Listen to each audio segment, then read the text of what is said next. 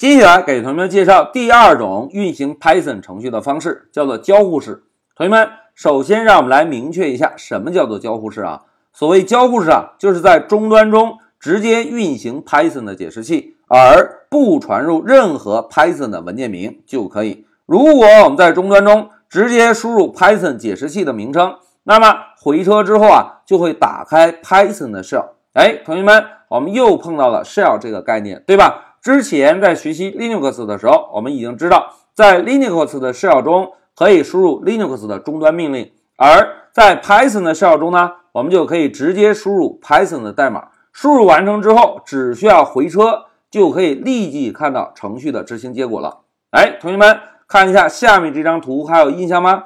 一点零一的三百六十五次方，每天进步一点点，对吧？我们只需要在 Python 的 shell 中输入我们想要执行的 Python 代码，就可以立刻看到程序执行结果了。这种方式就叫做交互式执行 Python 程序。来，现在让我们回到乌班图回顾一下。首先，老师在终端中啊敲一下 Python 这个解释器的名称，然后回车。回车之后，同学们看。在终端中，第一行显示的内容就是 Python 解释器的版本。刚刚老师是不是只是输入了 Python 而没有加数字三？因此，我们现在启动的解释器啊，就是 Python 二点零的解释器。大家看，二点七点幺二，对吧？同时，大家再把注意力往下看，看这里有三个箭头，这三个箭头就是 Python shell 提示我们输入 Python 代码的提示符。我们要输入的任何 Python 代码。只需要在三个箭头后面输入就可以。来，现在让我们回顾一下一点零一，同学们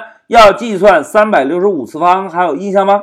哎，非常好，写两个乘号，对吧？老师呢写一个三百六十五回车，哎，三十七点七八已经输出了。那现在再让我们试验一下 Hello Python 里面的 print 能不能在 Python 的 shell 里面执行？老师呢写一个 print，然后写一对完整的小括号，再写一对引号。在引号内部敲一个 Hello Python，现在回车，哎，大家看，在下面是不是就直接输出了 Hello Python，对吧？这种运行 Python 代码的方式就叫做交互式。来，同学们，让我们回到笔记啊。通过刚刚老师给大家演练，相信大家已经能够体会到交互式这种方式的好处了，就是非常的简单，一目了然，敲上 Python 的代码。立刻就可以看到结果，对吧？那交互式这种方式适合于什么时候使用呢？大家看啊，交互式运行 Python 程序啊，非常适合于我们学习某一个小的 Python 语法，或者验证某一段小的代码。注意啊，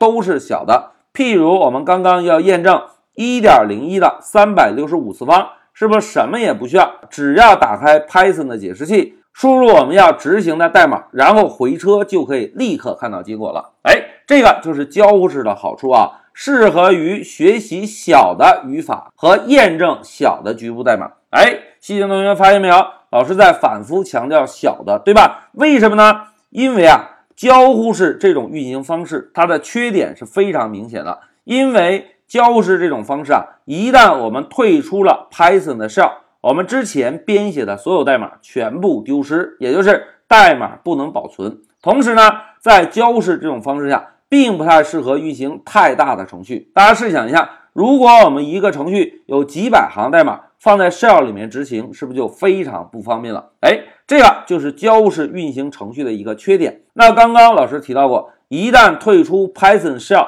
代码就不能保存，对吧？那如何退出 shell 呢？大家看啊。在 Python 的解释器啊，有两种方式退出 shell。第一种方式，我们呢就在 shell 的提示符下面输入一个 exit，然后注意注意注意，我们要在 exit 后面输入一对儿小括号，然后再回车就可以退出解释器了。那除此之外，我们还可以用快捷键的方式来退出。譬如我们在解释器的提示符下直接摁 Ctrl 加 D 这个快捷键，同样可以退出解释器。来，让我们回到无班图确认一下。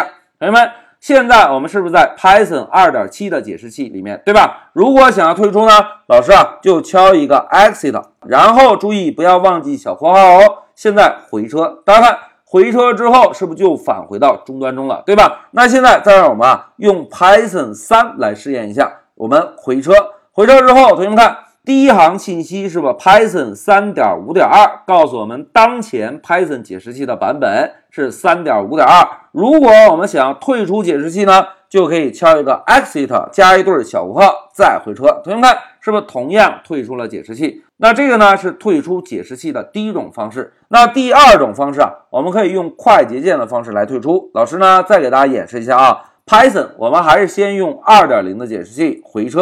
回车之后，我们如果想退出解释器啊，直接摁 Ctrl D 这个热键。哎，同学们看，一摁了热键之后，是不是立刻返回到终端窗口了，对吧？那现在我们再来试验一下 Python 三的解释器。老师呢，同样敲一个 Python 三回车。回车之后，我们同样摁一下 Ctrl D。哎，同学们看，是不是又退出来了？在这里啊，老师要告诉大家一个小技巧啊。实际上，热键 Ctrl D 是不需要记忆的。同学们看，老师摁一下向上的键，找到 Python 三回车。回车之后啊，刚刚老师告诉大家，第一种方式是不是敲一个 exit，然后敲一对小括号退出，对吧？如果我们忘记了敲这对小括号，会出现什么情况呢？注意看，老师回车，大家看回车之后啊，Python 会提示我们用 exit 加一对小括号可以退出。或者 Ctrl 加 D 同样可以退出。哎，通过这个提示，我们是不是就不需要去死记硬背